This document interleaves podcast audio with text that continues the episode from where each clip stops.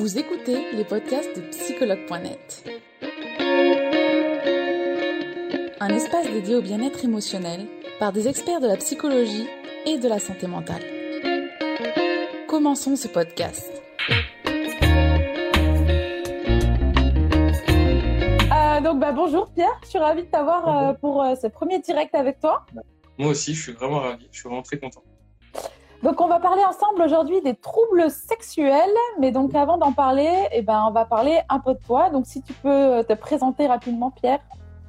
Bah, alors moi je suis Pierre Dubol, je suis psychologue clinicien à Nîmes, dans le sud de la France. Euh, donc du coup j'ai un parcours classique de psychologue clinicien, du coup avec des, une université de, de psychologie clinique. Euh, et après, je me suis spécialisé dans la sexologie, dans la sexualité, pour euh, accueillir des thérapies de couple, des troubles sexuels euh, et aussi de la psychoéducation en groupe. Bon, en ce moment avec le Covid, c'est compliqué, mais voilà, faire des thérapies de groupe sur ces questions-là. D'accord, super. Eh ben, merci Pierre. Donc, on va commencer ensemble à parler des, troubles, des troubles sexuels, mais avant toute chose, est-ce que justement, tu peux nous dire ce qu'on appelle des troubles sexuels? Bah, dès l'instant où on va parler de troubles sexuels, c'est qu'il y a eu euh, quelque chose qui a été provoqué négativement dans la sexualité d'une personne. Donc soit par rapport à ce qu'elle a déjà connu, euh, cette personne, euh, soit tout simplement des douleurs ou des blocages qui vont qui vont apparaître. En fait, c'est tout simplement un dysfonctionnement qui, qui touche à la sexualité. D'accord, d'accord. Alors, est-ce que tu peux nous dire quels sont les troubles sexuels les plus courants, que ce soit donc, pour les hommes ou pour les femmes? Alors du coup, pour les personnes qui ont un pénis, très souvent, ça va être les problèmes dus à l'érection. Donc ça va être autant du priapisme, c'est-à-dire du coup des longues érections qui peuvent euh, causer beaucoup de problématiques de circulation du sang, qui vont en général vont être obligés d'aller à l'hôpital pour pouvoir euh, faire une ponction. Euh, ça peut être aussi de l'impuissance. Voilà. Euh, pour les propriétaires du coup de, de vagin, ça va être plus du vaginisme, de, de vulvodynie en tout cas tout ce qui est tout ce qui est un peu dyspareunie et qui fait qu'on a des douleurs lors des rapports pénétratifs. Ça, on, a eu d'ailleurs, on a eu on a eu d'ailleurs beaucoup de questions sur le vaginisme. Donc quoi, j'ai l'impression qu'on en reparle, qu'on en reparle et qu'on en reparle encore et finalement, bah, il y a encore pas mal de personnes qui savent pas. pas. J'ai encore fait découvrir hier à une patiente ce que c'était alors qu'elle est touchée par ça depuis 10 ans. On sait qu'il y a au moins une femme sur 10 qui connaîtra ça au moins une fois dans sa vie. Donc, euh... donc oui, c'est un... mal qui est pas assez euh, répand... pas assez communiqué pour pouvoir euh, éviter qu'il soit répandu. Voilà. D'accord. Euh, alors, on va parler d'un autre, sujet qui reste quand même dans les troubles sexuels, du coup. Euh, donc, du coup, on peut faire l'amour après un deuil, une perte d'emploi, une rupture. C'est vrai que ça nous est tous plus ou moins arrivé. Euh, pourquoi, justement, on a des peurs après ces différents changements dans nos vies? Bah déjà, il y a une grosse question à la sexualité, c'est souvent la question de l'estime de soi. Donc forcément, quand on vit un événement traumatique, on est obligé de mettre aussi pas mal d'énergie, pas mal de nos ressources dans cet événement-là pour essayer de le gérer. Euh, après, il y a aussi la question de l'admiration, c'est-à-dire que souvent dans le, dans le rapport sexuel, dans l'ensemble d'une relation de couple, très souvent, il va aussi avoir cette base d'admiration qui remplace, on va dire, la, le fameux côté nuage rose des débuts, euh, où on a besoin qu'une personne puisse justement être aussi force de proposition, force de nouveauté. Et quand on est pris par des, des mots aussi durs que le deuil ou, ou, euh, ou des problèmes au travail, bah, très souvent, en fait, être force de proposition et force de nouveauté, c'est très compliqué, c'est très, c'est très, c'est très prenant, on va dire. D'accord, d'accord. Il euh, y a un autre cas aussi, c'est où les personnes, elles ne font pas ou plus l'amour et que finalement le sexe ne leur manque pas. Alors, est-ce que ça, c'est normal? Euh, oui, alors déjà, ce qu'il faut savoir, c'est que en sexualité, il n'y a rien de normal ou pas normal. En fait, dès l'instant où on est bien dans une situation, c'est ce qui compte. Donc, finalement, bien de le mentionner, oui. Voilà, en, quand on travaille dans la sexualité avec les patients, on ne travaille pas à ce qu'ils aient une sexualité la plus débridée possible. On, on essaye de faire pour que, en fait, leur, leurs aspirations, leur confort soient en adéquation avec euh, leur leur pratique du sexe, que ce soit en couple ou seul, parce que c'est aussi important hein, d'avoir une sexualité aussi en autonomie.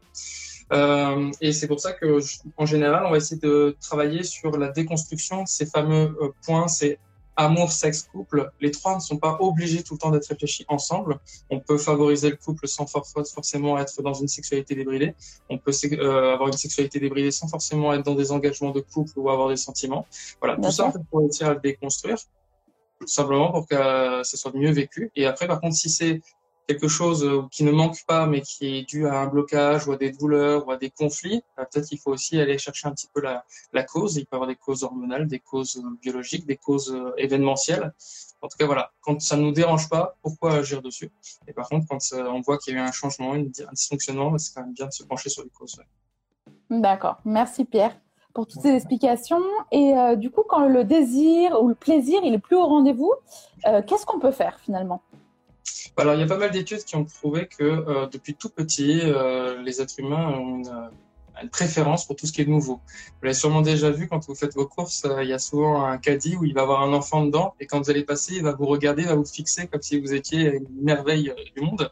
Alors, c'est très très flatteur, mais en mm. réalité, c'est parce qu'en fait, c'est un visage nouveau, c'est quelque chose qui découpe sur le moment. Et en fait, en grandissant, on garde ça, on garde cette appétence pour tout ce qui est un peu nouveau. On le voit avec le cinéma, on le voit avec l'écriture. En fait, on aime bien ce qui est nouveau. La musique aussi, quand elle a une nouvelle sonorité, on aime bien. Et là, c'est pareil dans le couple. Il faut réussir à être force de proposition en termes de nouveauté. Alors, plus facile à dire qu'à faire.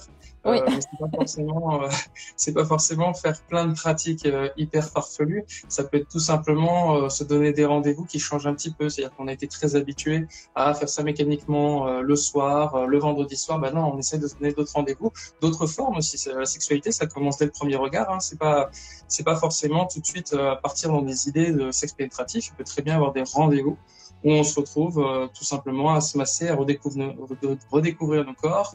Et aussi le tantrisme hein, qui est de plus en plus euh, pratiqué. Voilà, D'accord. Est-ce que tu peux nous expliquer rapidement ce qu'est le tantrisme pour ceux qui ne connaissent bah, pas Le tantrisme, je vais le dire très, très, voilà, très grossièrement parce qu'évidemment c'est un sujet très très vaste. En fait, c'est tout simplement, c'est une, une, branche, on va dire un petit peu de la, de la pleine conscience, de la méditation de pleine conscience, mais du coup elle est souvent appliquée dans la sexualité pour euh, pouvoir reconnecter des personnes sans qu'il y ait cet aspect forcément charnel dès le Bien sûr, il peut en avoir, mais l'idée, c'est d'abord écouter ses sensations, être en connexion avec son partenaire ou sa partenaire. Et euh, donc voilà, c'est pour ça que on peut décliner la sexualité de plein de manières existentielles. Le problème, c'est que très souvent, quand on commence à s'ennuyer dans la sexualité, c'est que justement, en fait, on en a vu un schéma un peu normé qu'on a vu dans, dans, les films, dans les séries. Et en fait, euh, la réalité, c'est que la sexualité est très, très, très, très, très grande et on n'est pas obligé de parler de libertinage dès maintenant pour commencer à voir des choses qui peuvent nous bousculer, nous renverser, nous, faire vibrer. D'accord, d'accord. C'est vrai que c'est bien, c'est bien de le mentionner. Euh, merci Pierre. On va passer à une deuxième partie qui est euh, la question utilisateur et qui est euh, pas, la plus, pas la plus simple. Mais n'hésite, n'hésite pas si jamais il y a des questions qui te paraissent compliquées à répondre ou qui manquent, ça manque de contexte ou autre. Hein, n'hésite pas. J'ai vu qu'il y avait une question en ligne d'Emilie qui nous demande si c'est, on va retourner un peu à la normalité, mais euh, est-ce que euh, est-ce que c'est normal qu'une femme ait autant de libido que certains hommes, voire plus que pour pour d'autres? Ouais. Alors, le fait de, de, comparer les hommes et les femmes, du coup, dans, dans la libido, euh, c'est une variable erronée, en fait. D'accord. Euh, en fait, c'est uniquement culturel. Quand on regarde au niveau des, des, besoins, en fait, et quand on fait une étude qualitative auprès des, des, personnes, on pourrait se rendre compte que le besoin sexuel est le même chez tout le monde. Voilà, c'est comme ça. Par contre, le, la manière de l'exprimer n'est pas la même. C'est vrai qu'on est dans une culture où, effectivement, euh, l'expression de la libido masculine, elle est très, très forte, parce qu'elle est presque sur une variable de virilité quelque chose qui est, qui est en tout cas qui est pas sain euh, à tous les moments. Voilà. C'est ça. On va, dire qu'un homme, il a plus de mal à dire qu'il va pas avoir de désir qu'une femme. Exactement. Et j'ai même beaucoup de patientes qui parfois viennent et me disent, bah voilà, en ce moment, j'ai plus de libido et j'ai peur que mon compagnon me trompe. Voilà. C'est-à-dire que c'est acté qu'il faut être à la hauteur de la libido masculine, alors qu'en réalité, on regarde que qualitativement, c'est pas le cas. Hmm. Et, et c'est pour ça que très souvent, dans la manifestation, si euh, les femmes viennent à verbaliser un peu plus leur libido, très souvent vont être euh, stigmatisées, beaucoup plus appuyées, beaucoup plus critiquées. Et c'est pour ça qu'on croit euh, cette fausse cette fausse chose que la libido est différente. Donc voilà. Donc si cette dame a une, pense avoir une libido aussi grande qu'un un homme, eh ben c'est tout à fait logique. D'accord. Alors je vais regarder du coup les questions qui ont été posées depuis ce matin. Il y a eu, il y en a eu énormément, et notamment sur le vaginisme. Euh, alors du coup, on va poser une très simple pour commencer de base. Euh, c'est quoi réellement le vaginisme et à quoi c'est dû? Alors le vaginisme, pour faire très simple, encore une fois, parce qu'il y a plein de, plein de petites euh, spécificités, en fait, c'est des spasmes au niveau des muscles du vagin qui vont empêcher toute pénétration sans une douleur atroce. Voilà. Euh, donc je disais tout à l'heure qu'on sait qu'il y a au moins une femme sur dix qui connaîtra un épisode de vaginisme dans sa vie. Quand on dit épisode, c'est très important. Je, tiens absolument à, à marteler ça. C'est que ça peut s'arrêter. Voilà, c'est important parce que j'ai euh, sur, euh, sur, on va dire, sur 10 patients qui viennent me voir pour un vaginisme, il y en a 9 qui en ressortent. Voilà. Donc, euh, c'est, on en sort. C'est pas un épisode. Il y a des fois, ça peut durer une semaine. Parfois, ça peut durer 7 ans. Voilà. C'est, c'est ça un, un vaginisme. Euh, sachant que, du coup, je crois que j'ai oublié quelque chose. Non, pas spécialement. non, à, à quoi c'était dû finalement? À quoi c'est dû? Bah, Du coup, euh, bah, la plus large, euh, le plus souvent, c'est souvent dû à un traumatisme. Donc, euh, ça peut être une agression sexuelle, ça peut être un viol, mais c'est pas la majorité des cas. La majorité des cas, souvent, c'est des personnes qui sont aussi dans, des blocages naturels par rapport à la sexualité. Donc, ça peut être par rapport à la, représentation du sexe pénétratif, par rapport à, l'estime de soi. Ça peut être aussi par rapport à, bah, aussi le fait de ne pas avoir exploré son corps, parce qu'on sait qu'aujourd'hui, il y a il y a un chiffre impressionnant. Il y a au moins une femme sur trois à 30 ans qui ne s'est jamais masturbée. Voilà. Donc c'est un, un, chiffre euh, faramineux. Voilà. C'est quoi C'est une euh, certaine pudeur finalement ou ça va bien plus loin que la pudeur? Très souvent, dans ce que j'entends euh, du, du, discours, il y a deux choses. Il y a la, la première, c'est oh bah non, ça m'a jamais dit. Voilà. Et donc une méconnaissance plutôt, on va dire. Euh, D'accord. Pas de, pas de et la deuxième chose qui est encore plus euh, forte, c'est souvent le côté, euh, bah non, ce qu'on m'a toujours fait comprendre que c'était sale, que c'était pas bien de faire ça. Et puis, euh, puis voilà, souvent c'est des personnes qui ont aussi d'autres problématiques, des comorbidités, qui ont eu des dépressions ou qui ont eu des troubles du comportement alimentaire. Donc euh, l'appropriation du corps, ça va être compliqué aussi. Voilà. Mais j'ai vu des, des, personnes, des, des, des, confrères, des consoeurs, des personnes avec qui j'ai travaillé, parfois des, médecins qui ne s'étaient jamais masturbé. Donc c'est-à-dire que c'est pas parce qu'on connaît le corps euh, oui, que finalement. D'accord. Bah, merci Pierre euh, de nous avoir expliqué tout ça. Euh, alors, je vais en chercher une note. Alors, il y a Kurama qui demande comment traitez-vous les problèmes d'éjaculation précoce avec vos patients? D'accord. Euh, bah alors en fait, ce, cette problématique-là, déjà moi quand je reçois des patients pour cette problématique d'éjaculation précoce, euh, très souvent, euh, ça a déjà été un peu ciblé dans la population, parce qu'il y a une partie biologique, il y a une partie psychologique. Alors D'accord biologique, qui est tout simplement celle des terminaisons nerveuses qui serait trop forte, trop sensible. Et donc là, il existe un ensemble de traitements, de produits médicamenteux que, moi-même je n'accompagne pas parce que c'est pas ma pratique, euh, qui vont permettre une baisse de la sensibilité. Aussi euh, un ensemble d'objets, des préservatifs, anesthésiants, des choses comme ça. Voilà. Moi, en tout cas, quand je les reçois, très souvent, on va être sur euh, comment gérer cette endurance, gérer du coup la représentation. Très souvent, il y a aussi des personnes qui vont perdre leur érection euh, parce que trop de pression pendant le rapport. Et c'est vrai que pour toutes les personnes qui ont un pénis, très souvent, il y a cette anxiété de performance qui prend le dessus, euh, qui est très très très présente dans toutes ces problématiques-là. Et c'est pour ça qu'il y a beaucoup de problèmes d'érection et d'éjaculation précoce, parce que anxiété de performance plus plus plus, euh, représentation de la virilité encore qui va derrière et qui met tout le poids, toute la charge mentale supplémentaire. Bref, voilà. D'accord. Finalement, c'est très psychologique tout ça. Hein. De manière générale, euh, on, on, la sexualité, euh, c'est un plaisir quand on le fait et ça se passe bien, mais c'est un casse-tête pour tout le monde parce que mm. on le redécouvre à chaque partenaire, on, on, est, euh, on a une anxiété de performance, on va être jugé, critiqué par rapport à ça. Euh, et en fait, tout le monde a peur d'être critiqué pour ça. Donc si on se mettait tous d'accord pour dire, hé, hey, au fait, ça vous dit on se critique plus pour ça? Voilà, ça finit. Oui, c'est vrai. Euh, merci Pierre.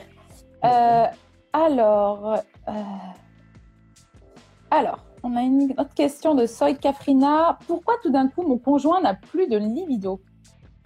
Alors du coup, il faudrait forcément voir un peu le cas par cas. Hein. Il faudrait euh, réussir à voir quel problème euh, cette personne a rencontré. Il y a plusieurs euh, éléments hein, qui peuvent expliquer ça. Ça peut être un contexte de vie. Hein. Je parlais de la charge mentale tout à l'heure. Elle est sur beaucoup de personnes. Hein. Le, le, travail, la pression sociale. Euh, ça peut être aussi le fait d'être à côté de sa vie. Il y a des gens qui parfois dans leur vie remettent en question un petit peu leur parcours, leurs ambitions, leur orientation. Voilà, il y a, il y a beaucoup de choses qui peuvent faire que la libido peut tomber. Euh, après, il faut aussi réinterroger la dynamique de couple, s'il y a de la bienveillance dans le couple, si on communique bien, s'il peut se permettre de, de, de dire tout ce qu'il a envie, tout ce qu'il ne veut plus.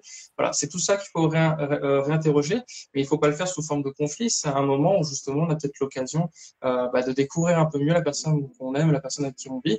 Donc c'est un beau moment normalement. Voilà, peu importe si c'est pour changer des dynamiques dans le couple, c'est ouais. un beau moment. D'accord, il faut faire preuve de compréhension et d'écoute, j'imagine, à ce moment-là. C'est ça. Et on peut parler des choses sans que ça oblige à débloquer des choses. J'ai beaucoup de patients, parfois le fait d'avoir questionné tout simplement des, des clauses implicites qu'il y avait dans le couple, le fait de les avoir questionnées, de s'être senti, tiens, quand je dis ça, je suis pas jugé, et ben rien que ça, ça, ça a débloqué quelque chose. Parce que quand on sait qu'on peut, on n'a pas forcément besoin de le faire. Juste une fois qu'on sait qu'on peut, ça détend, ça, ça détend beaucoup. D'accord. Alors, il y a beaucoup de questions, Pierre, hein, donc je ne vais pas toutes les poser. Mais euh, alors, il y a Suzanne qui dit Peut-on avoir des troubles sexuels si on est vierge? Euh, oui, oui, oui, tout à fait. Euh, alors en fait, forcément, dès l'instant où on a de la sexualité, ça va être dans la pratique souvent. Et ce qu'il faut savoir, c'est que la virginité, comme elle est décrite aujourd'hui, elle est vraiment sur cet axe euh, un peu de, euh, de perte de l'hymen. Donc du coup, il y a un décalage finalement du sujet. On peut avoir des troubles sexuels sans qu'ils se soient réellement euh, révélés. Je vous donne un exemple. On peut très bien être séropositif, par exemple, sans forcément avoir euh, débloqué le, le sida, par exemple. Donc c'est pour dire qu'il y a des choses qui peuvent être en sommeil, qui ne sont pas encore développées, dont on ne connaît pas encore les problématiques, mais qui sont déjà un peu présentes. Et un trouble sexuel, ça peut être aussi euh, psychologique. Donc dès l'instant où on a une mauvaise représentation de son corps, une peur de son corps, une incapacité à aller vers ses zones intimes en explorant et tout ça, on est déjà dans l'ordre du trouble sexuel puisqu'on est mal à l'aise par rapport à une problématique qui touche euh, au sexuel, donc même à l'appareil sexuel. D'accord, merci. C'est vrai qu'elle était intéressante finalement la question. C'est une bonne question. alors, euh, alors, peut-on, euh, lors d'un rapport sexuel, peut-on ressentir du plaisir sans jouir? Et si oui, pourquoi? Alors, bien sûr, j'ai même envie de dire encore heureux, parce que si c'était que euh, ça. Alors, par exemple, euh, pour euh, quand on parle, euh, quand on parle des hommes en général, donc toutes les personnes qui ont un pénis, il y a vraiment cette, cette, cet amalgame que éjaculation égale jouissance égale orgasme. Et en fait, non, non, pas du tout. Il y a des personnes, pour même reprendre une blague que j'ai entendue il n'y a pas longtemps, je sais plus si c'était d'un patient ou d'un comique, ouais, j'arrive plus à me resituer, mais quelqu'un que j'ai entendu verbaliser dire j'ai déjà eu plus de plaisir à aller aux toilettes après euh, avoir fait l'amour que euh, d'avoir éjaculé. C'est-à-dire qu'en gros, comme, je, comme pour, euh, pour les femmes et toutes les personnes qui ont un vagin, il y a euh, ce, ce, besoin d'aller chercher aussi ce plaisir, d'aller le provoquer. C'est aussi très intellectuel. C'est quelque chose qui doit être euh, provoquer. Ça peut pas être que mécanique. Voilà. Donc oui, euh, pour, pour ça. Et puis après, dans l'autre sens, on peut très bien euh, donc ressentir le plaisir sans jouir. Oui, donc euh, ça aussi, l'orgasme, par exemple, on sait qu'il y a une femme sur deux qui ne l'a jamais connu. Euh, et pour autant, on n'a pas entendu qu'il y avait une femme sur deux qui n'avait jamais trouvé du plaisir dans la sexualité. Alors, quand même, il y a quand même beaucoup de personnes qui ont une sexualité qui ne leur conviennent pas, donc ça semble un peu corrélé malgré tout. Euh, mais tout ça pour dire que effectivement, c'est un point, c'est un pic, c'est un c'est un cap, que dis-je, une péninsule. Euh, c'est un, un moment où effectivement tout est à son paroxysme, mais on peut ressentir du plaisir tout autour. Et je vais me dire, ça commence dès les massages, on est déjà dans le plaisir. Sans la jouissance, on, on, on est déjà dans du plaisir. D'accord. Merci Pierre. Alors, on va faire une dernière question. Euh, j'ai essayé de bien la choisir. Euh...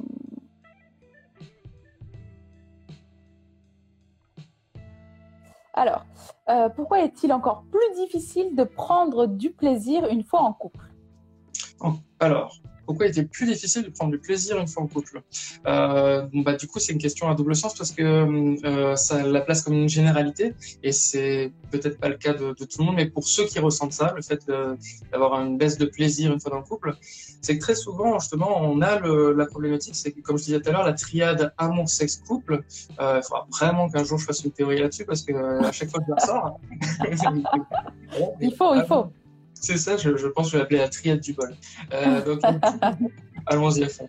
Donc, euh, amour sexuel, très souvent, en fait, dans le cerveau, c'est pas du tout géré par les mêmes endroits, hein, euh, ces, trois notions. Et pour autant, quand on se met en couple, on a envie que les trois aillent ensemble, on a envie que les trois fonctionnent sur la même personne. Allez, prends toute cette pression, c'est toi qui représente toutes mes attentes dans ces trois domaines. Alors, c'est pour ça que très souvent, euh, on va placer des clauses et on va aussi avoir des déceptions quand on se met en couple avec une personne. Il y a des choses qui se passaient pas comme on aurait cru que la personne allait se passer. Il y a des disputes, des incertitudes, des manques de communication.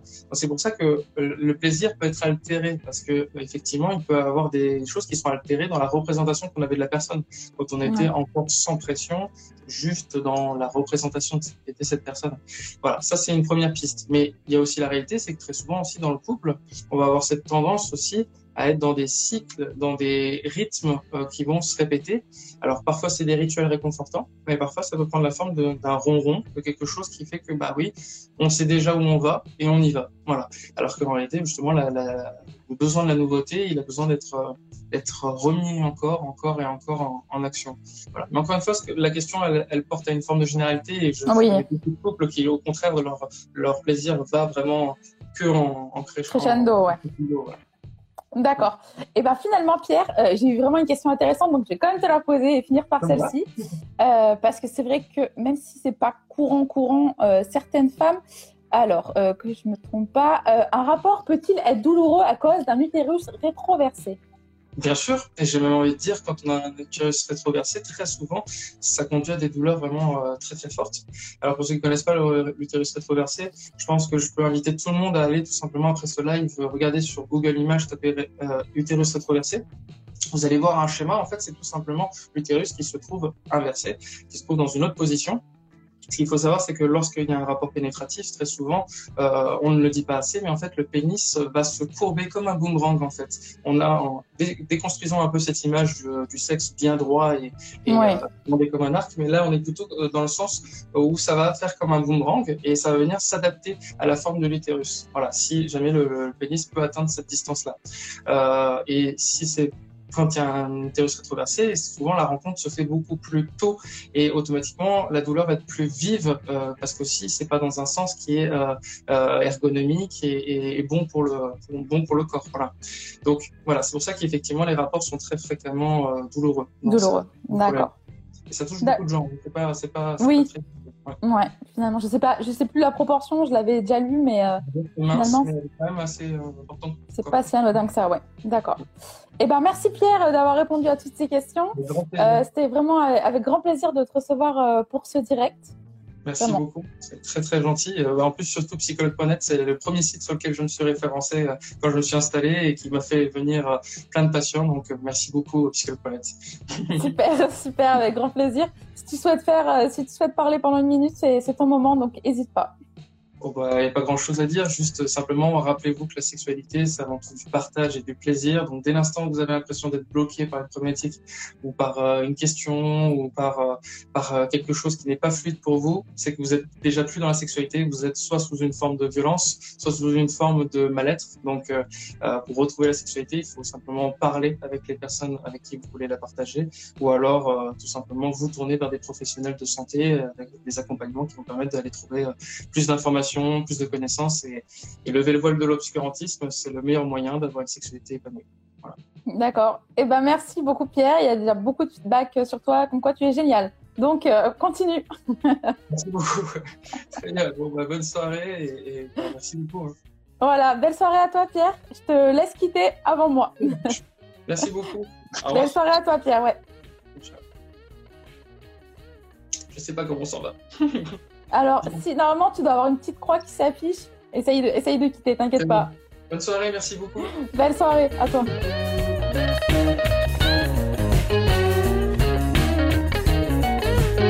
Nous espérons que vous avez aimé le podcast d'aujourd'hui.